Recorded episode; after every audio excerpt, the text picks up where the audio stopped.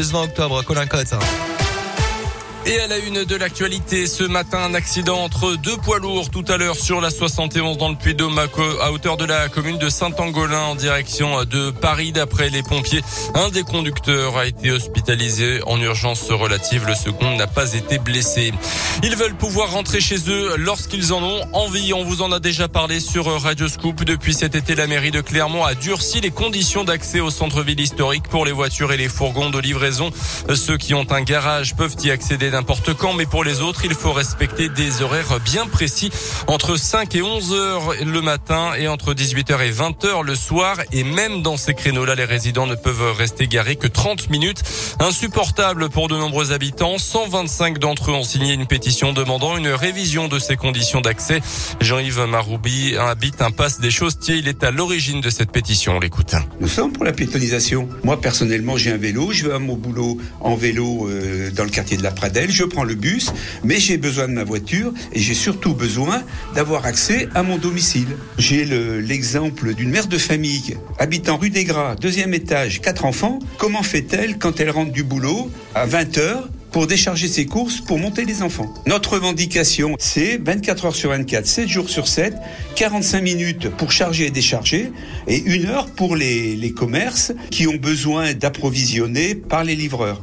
Une réunion a eu lieu en début de semaine entre les habitants et les représentants de la mairie, mais elle n'a pas permis de rapprocher les positions. Un problème auquel ces habitants ne s'attendaient vraiment pas. Les nouvelles cartes d'identité sont trop petites pour certaines communes de la région. Vous le savez, elles sont désormais au format d'une carte bancaire depuis cet été et elles n'autorisent que 29 caractères pour indiquer le lieu de résidence. C'est trop peu pour une dizaine de communes d'Auvergne-Rhône-Alpes, notamment chez nous, ça concerne la commune de Saint-Quentin-sur-Sauxilliange dans le Puy-de-Dôme. 30 caractères précisément. La solution, réduire pour l'instant le nom de ces communes en attendant peut-être de réduire la taille de l'écriture pour enfin faire rentrer le nom de la commune en entier. Dans le reste de l'actu, l'affaire de la sextape de Mathieu Valbuena de retour aujourd'hui.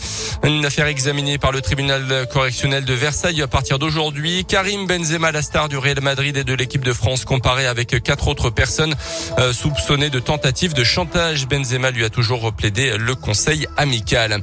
Les suites des menaces de mort sur un couple de profs de Marseille. Ils avaient reçu des lettres faisant référence à Samuel Paty. Hier, un homme a été interpellé et a reconnu les faits. A priori, il n'y aurait aucun lien avec la profession des victimes, puisqu'il s'agit en fait d'un artisan qui était en conflit avec le couple de profs après des malfaçons lors de travaux à leur domicile. Un nouveau conseil de défense sanitaire aujourd'hui à l'Elysée autour d'Emmanuel Macron. La question de la suppression du pass sanitaire en cas de refus de la troisième dose de vaccin doit notamment être posée.